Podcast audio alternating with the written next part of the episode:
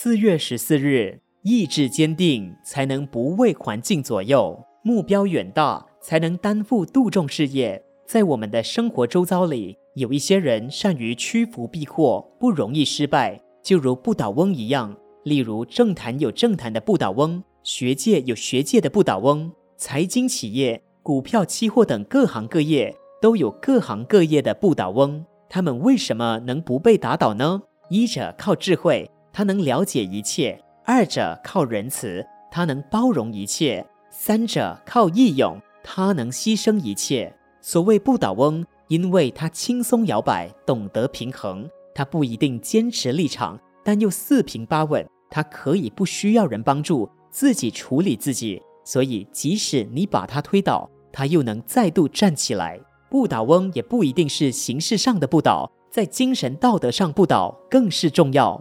抗战初期，张自忠在北方与敌人周旋，弹尽粮绝，自杀殉职。全体敌军立正向他敬礼，这就是中国人的不倒翁。人生中什么样的人才能成为不被打倒的不倒翁呢？